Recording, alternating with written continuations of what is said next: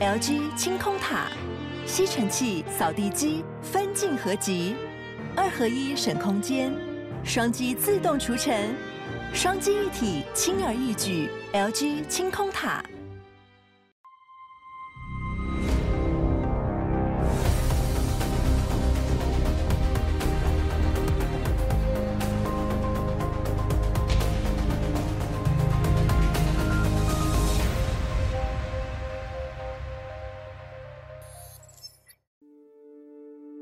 财团法人大肚山产业创新基金会由林家龙、施茂林及张光尧国策顾问、柯承恩教授等人组成，是由一群关心中部产业创新发展、横跨各专业领域人士所创立的。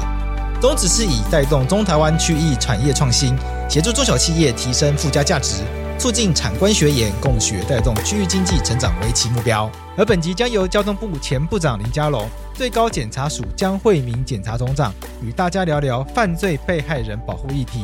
什么是犯罪被害人保护呢？我国目前对于被害人和被害人家属的权益保障相关法规，是由《犯罪被害人保护法》来做规范。这部法律主要在于给予犯罪被害人以及其家属经济上的补偿。以及从相关的法律程序中避免对被害人或被害人家属造成二次伤害，因此去调整相关法律程序。那为什么犯罪被害人需要特别保护呢？除了经济上的补偿，更重要的是不应该让伤害再次扩大。因此这时候法律明定，检察机关有义务协助被害人，以及媒体也有义务尊重被害人的隐私以及名誉等等法律保障。而透过本集来宾的讲解，我们可以发现。犯罪被害人保护法的重要修法历程中，都是由于重大案件的发生。例如，民国八十六年发生的白小燕事件，就是一个最有名的例子。而林佳龙部长在其立法委员任内，也参与了犯保法的修正。而在今年发生的泰鲁格号事件后，犯罪被害人保护法能不能有效保护被害人，又再一次受到了挑战。因为在这个案件中，补偿金及其他补偿，像是慰问金。重大行车事故赔偿、台铁特别赔偿金等等，会不会发生扣抵等等问题，让大家再一次关注起犯罪被害人保护法。因此，法务部公告了犯罪被害人保护法的修法草案。在本期节目中，林佳龙前部长以及江惠民检察总长将要来跟大家介绍犯罪被害人保护法历次修法中的重要案件，也要跟大家介绍这一次犯罪被害人保护法草案修法重点。除此之外，像是犯罪被害人保护协会、检察机关在这之中的角色又是什么呢？而犯罪被害人保护法又真的能够让被害人得到真正的保护与尊严吗？在本期节目中，希望能够让你有了更多的想法。那我们就一起来进入节目吧。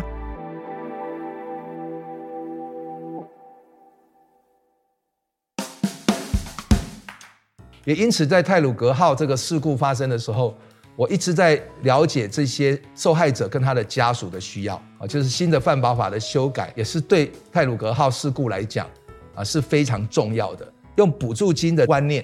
啊，而不是用原来的补偿金或扶助金，用国家责任啊来取代，只是代位求偿。侦办案件当中，我们可以发现到很多被害人需要我们协助关怀的时候呢，我们就 pass 过去。犯罪被害人保护协会，他们就会呃联系相关单位或派人过去跟他了解啊陪伴。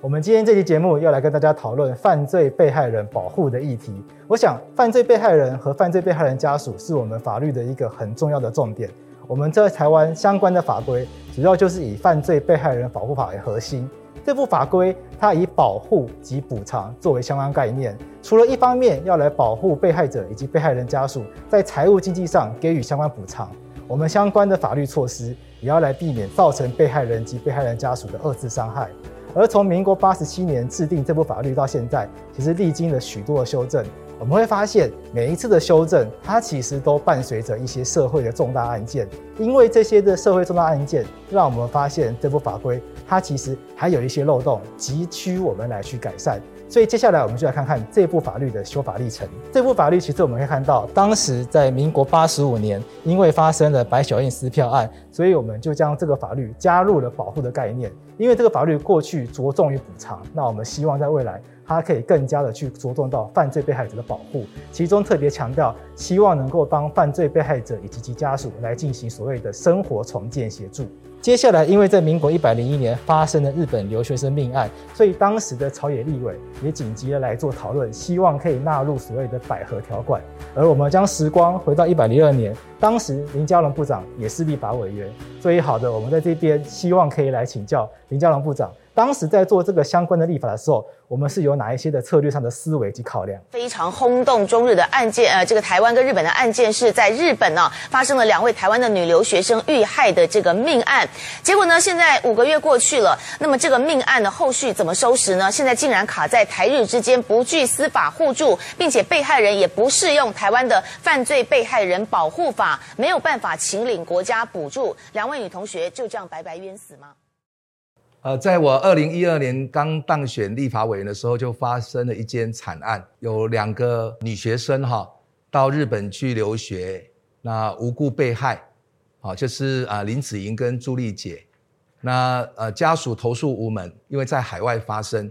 那我就帮忙，所以在那个过程里面啊，深深感受到啊犯罪被害人的无助啊，特别是在海外啊，真的是求助无门。所以啊、呃，除了对这个个案我们的啊、协助之外，那其实对家属来讲，他们遭遇这种不幸啊，也很想啊、避免以后的人啊、再受害啊，所以我们希望说把这样的一个啊、悲剧哈转化成对社会的大爱。那也在这个过程，那那个我们可以说把修复式正义啊，具体在这个个案里面呈现，那推动修法的啊、行动。好，让这个被害者，好，他可以呢，啊，这个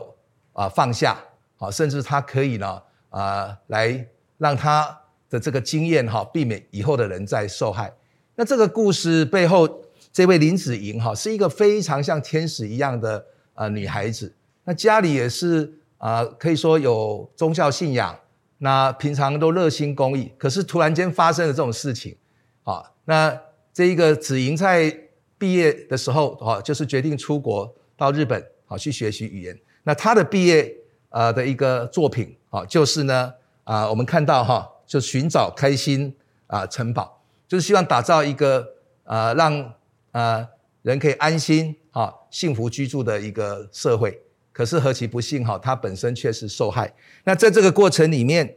啊，因为在海外嘛，好在日本，那我们就发现说。诶，他想要去找代表处，哦，可能也没有窗口。然后媒体的报道，哦，那一下子就把他可能抹黑，啊，那没有去查证。那再来呢，很多的丧葬事宜，啊，那要处理，啊，也不知道要怎么办。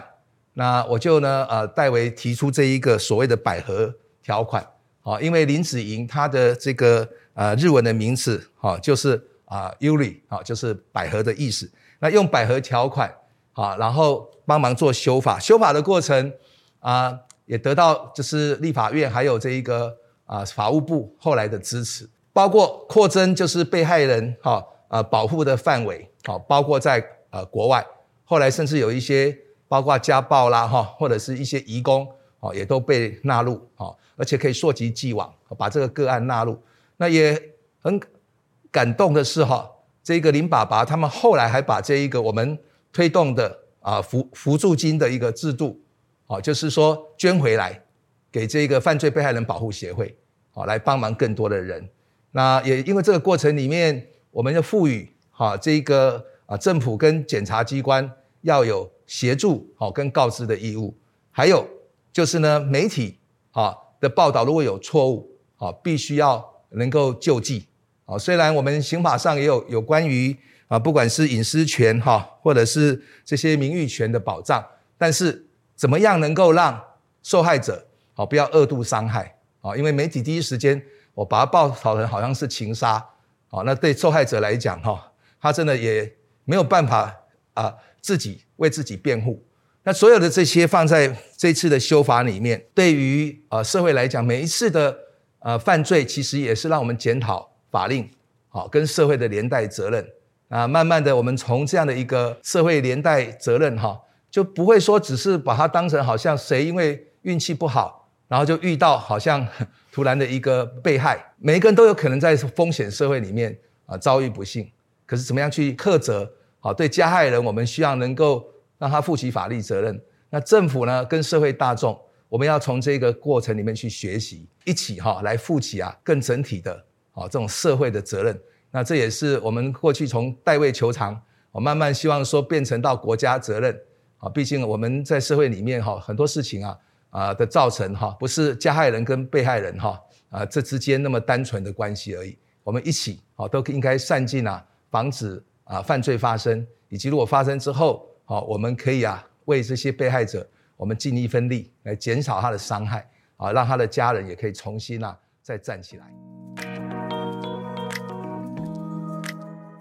我想在林副长分享完百合条款之后，我来为各位观众先说明一下，整个刑事诉讼在进行的过程中，我们会有哪些参与者。那我想我们都知道，刑事诉讼最讲究就是举证，因为所有的犯罪事实需要透过证据来去证明。所以，在一个诉讼过程中，我们会看到，在法庭上会有法官、律师。那律师这边可能代表是加害人这一方，那检察官以及检察官这边可能背后有会有所谓的被害人。那检察官要负责提出证据来去举证，那由法官来做中间的仲裁者。那律师呢，则协助加害人在法庭上做辩护。原因是因为加害人本身是一位平民，可能对于法律知识不是那么的熟悉，所以需要透过律师的专业法律协助，来协助加害人在法庭上面去做出有效的辩护。反过头来呢，被害人在法庭上面，他因为是一个被害人的角色，他除了会扮演所谓的告诉人或告发人，也就是让国家来启动刑事诉讼的程序之外，被害人他往往在法庭上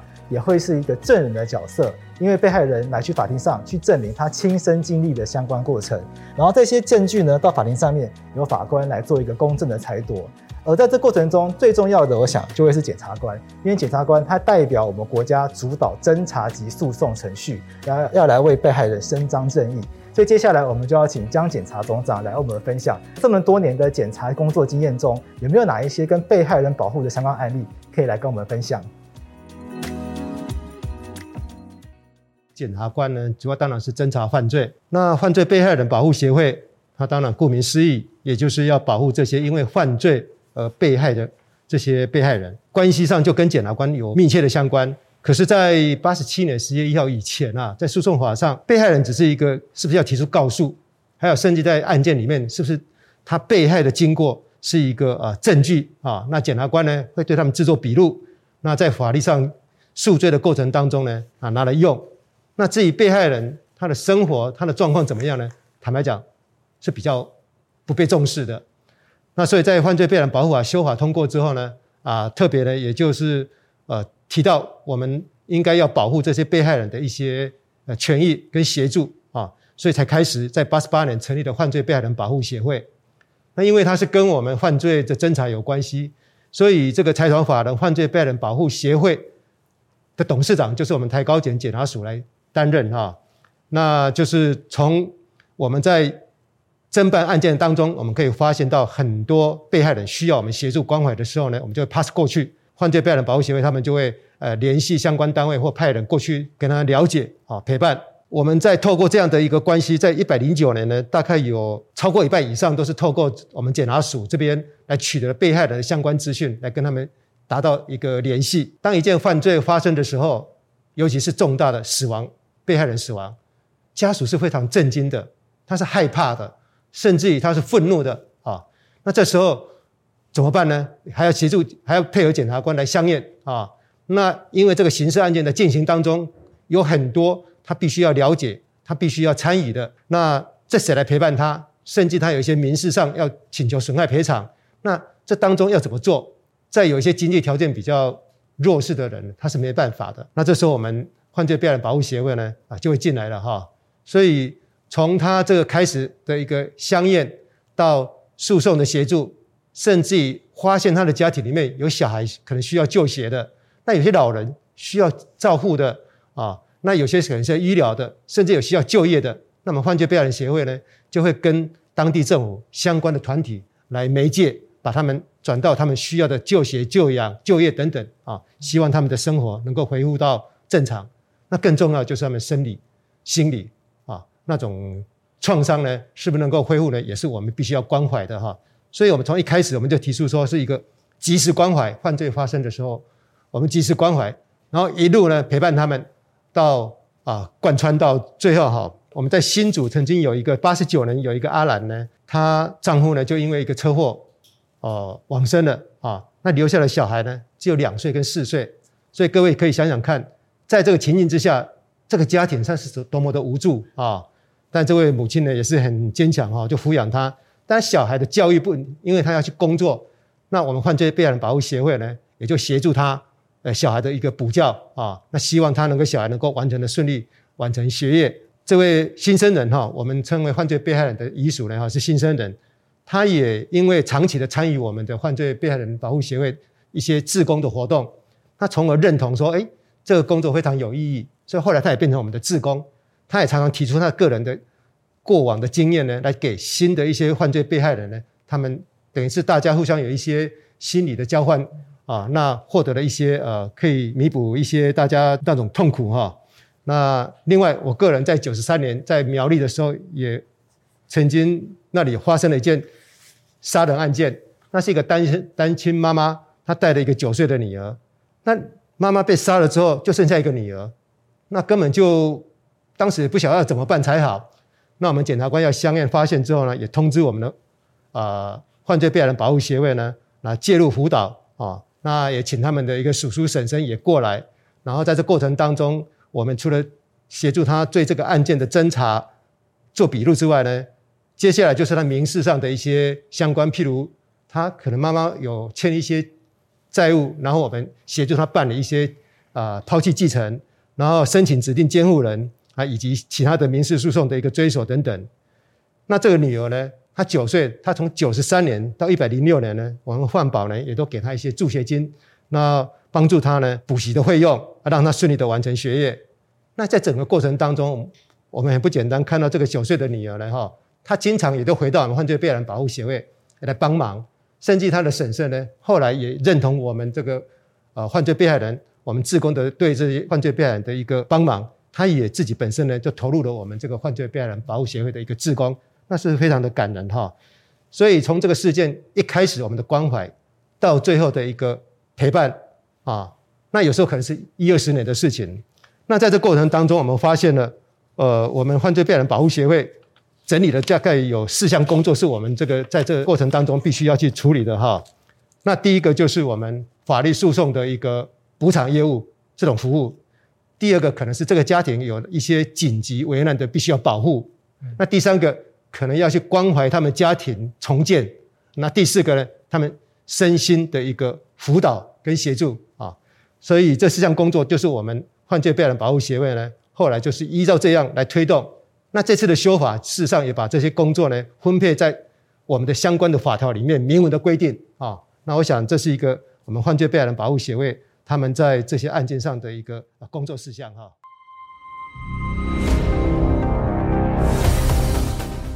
我是桂智，你现在收听的是法科电台。那我们稍微休息一下，等一下再回来。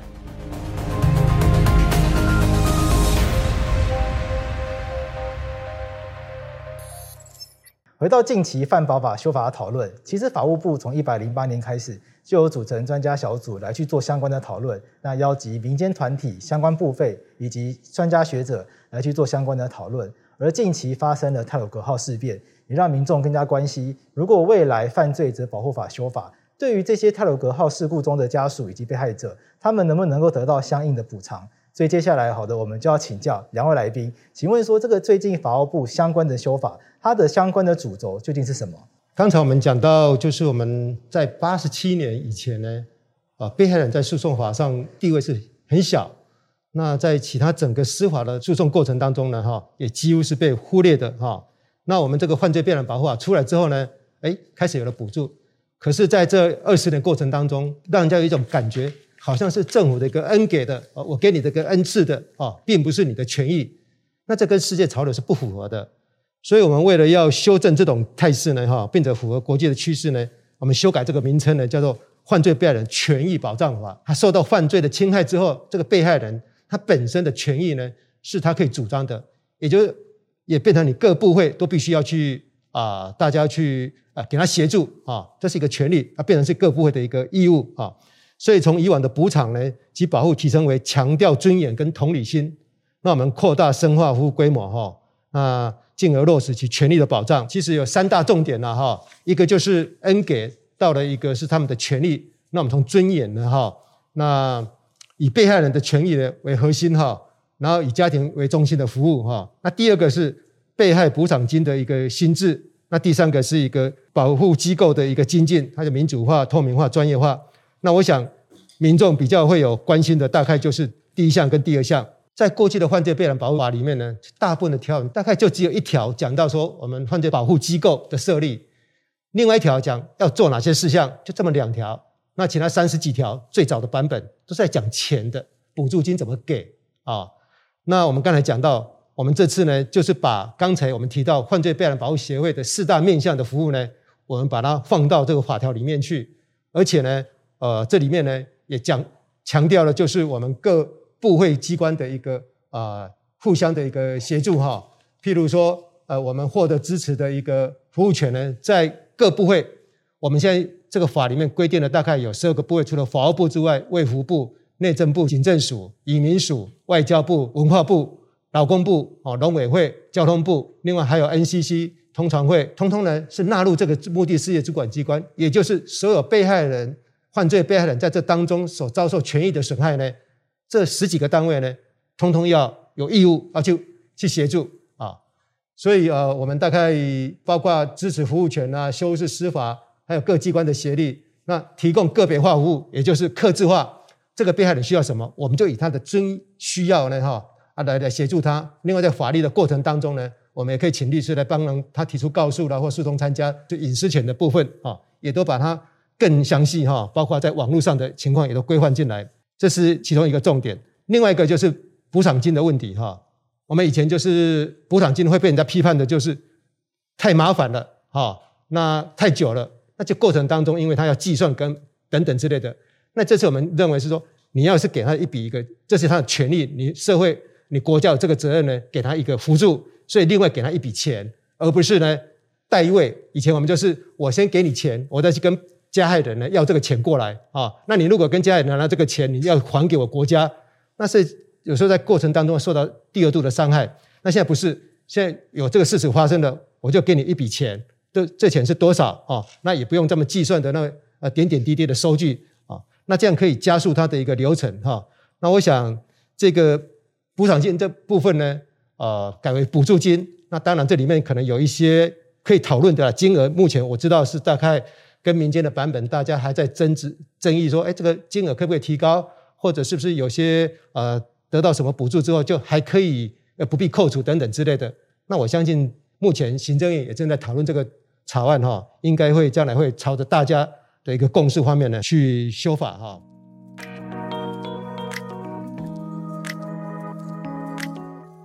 刚才警察总长跟我们分享的是法务部对这一次犯罪被害者保护法所提出的相关修法重点，而其实民间也有许多倡议团体关注这一次修法，像是民间司法改革基金会以及七六行者，其实也都提出相对应许多的观点，而其中像是特别是七六行者，七六行者其实我们林佳龙部长他也是新进成员之一，在这一次泰鲁格号事故当中，七六行者。他们的理事长王维军也跟我们的交通部前部长林佳龙常常一起去协助关怀受难者家属，那也来提供许多的补偿以及拜访等等工作，而这些工作到目前为止都在持续。那接下来我们也要来比较一下法务部提出的版本和民间团体有哪一些共同及不同之处。在民间团体以及跟立委版本中，其实都有一些共同的重点诉求，其中像是希望可以扩大保护伞，希望能够提供更多被害人以及家属他们所需要的个别化的协助，而且也特别强调说，保护犯罪被害者是国家的责任，不是恩赐。因为这部分我们应该要有国家的责任角度来去思考这件事情，我们并不要把保护被害者当做是被害者的恩赐是奖赏，而且我们希望可以协调跨部会的资源来提供全面的协助。这是因为过去被害者案件发生之后，因为许多政府部门他们都要进入来协助被害者家属，它反而造成被害者家属在沟通联系上，一个家庭要面对非常多的政府部门，那不仅沟通联系上十分不便，他甚至反而会打扰目前正在处于伤痛的被害人家属。所以这部分也希望未来可以增加横向联系，建立所谓单一窗口来去解决这方面的不便及困扰。此外呢，我们也希望政府要能够主动告诉被害者。他们有法律的相关资源可以进来使用，因为可能被害者本身并不了解他们在法律上面有这些权利。除此之外呢，我们也希望要能够摒弃国家代位求偿，避免被害人遭二度伤害这样子的一个状况，以及我们希望中央及地方政府可以协力来完备。所以接下来我们就要以太古阁事故为例，我们要来请教林佳龙部长，对于这次事故以及修法有哪一些看法？这个其实法治是要随着人权观念在进步嘛，哈。那我过去因为参与啊百合条款的立法，那这一次我其实在面对泰鲁阁号的呃这个呃惨剧的时候，其实我也一直在想啊，有时候呃受害的人哈，他无以问苍天。这个时候，其实对受害者或他的家属，他除了希望说厘清真相、去追究责任之外，他也都希望说，不要再有无辜的人受害。那我们来看这个观念，就是说，其实人不是孤立的，好，人是社会群体的一部分。那只有我想社会更好，我们每一个人才会更好。那也我们从这个角度来看看范保法，其实也经历过啊，它的这个名称的改变，哈，也反映我们的观念的一个进步。哦，从我想在二十几年前啊，是叫做犯罪被害人。补偿法，那后来就变成呃犯罪被害人这个保护法，哦，这个时候就是说啊要去保护啊这个受害者，好跟他的呃家人，然后到这一次，我觉得法务部提出的这个修法是犯罪被害人权益保障法。那刚刚我们啊江检察总长也提到哈，那个法治观念啊，已经是从啊个别的加害被害的关系到一种国家责任。而且不是说啊，我代代位求偿啊，之后还要你还要再还回来。也因此，在泰鲁阁号这个事故发生的时候，我一直在了解这些受害者跟他的家属的需要。那包括接触啊七六行者啊，他们也邀请我去担任志工。那还发现他们其实都啊，就想要说为社会做一些事情。那因此这次修法啊，就是新的犯保法的修改，啊。那也是对泰鲁格号事故来讲啊是非常重要的。那也因此，我觉得这一次的修法，我们可以看到它有一些进步性，也可以用在啊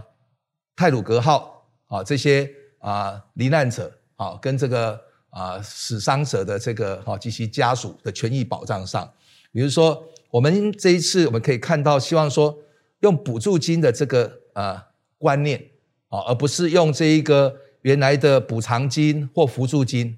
啊，然后让国家责任啊来取代，只是代位球场，啊，那就是这个钱不多，啊，但是呢，它代表的意义是很大的。那怎么去强化啊？就是说犯保协会的功能，然后让政府之间的部会哈不要本位主义，比如说我们的外观，然后我们里面政府的各个部会，对人民来讲，政府是一体的。他最最无助的时候，只要给他一个窗口。他可以解决到所有啊这个沟通或行政上面的问题。那当然这一次的修法啊，也有一个啊回溯的啊两年的啊这样的条文能够放进去的话，那在呃近期内如果修法过，它回溯就可以包括泰鲁格号啊这些啊受害者哈能够呃权益的保障。然后对于补助金啊的一个计算啊，我们也希望能够啊这个提高啊那。特别是不要去跟他法定其他的这一些求偿的权利啊，或者是呃强制保险啊的理赔，还有所有其他像比如台铁也负有啊特定赔偿的一个责任的时候，那这个可以就是说把这个补助金跟他的法定的其他的不管是理赔或求偿的权利啊是不冲突的啊，也就是说呃是可以再加上去。那诸如这些事情，嗯。我们社会好，希望有修复式正义。那台湾的法治观念哈越来越进步，每一个人都有可能不是因为你自己的原因而你受害的，这样子可以让亡者安息，好让他的这一个呃亲友好可以走出伤痛，而我们社会也一次一次的检讨啊反省跟改进。这个也是我在辞职交通部长的时候啊，我承诺哈所谓辞职，不只是辞去我的职务，而是呢，我必须要做好善后，而我会陪伴啊这些泰鲁格号啊事故的啊罹难者他们的家属，还有这些受伤者，哦，我们一起疗伤止痛，然后让社会可以学习，避免再发生悲剧，不断的往前进步。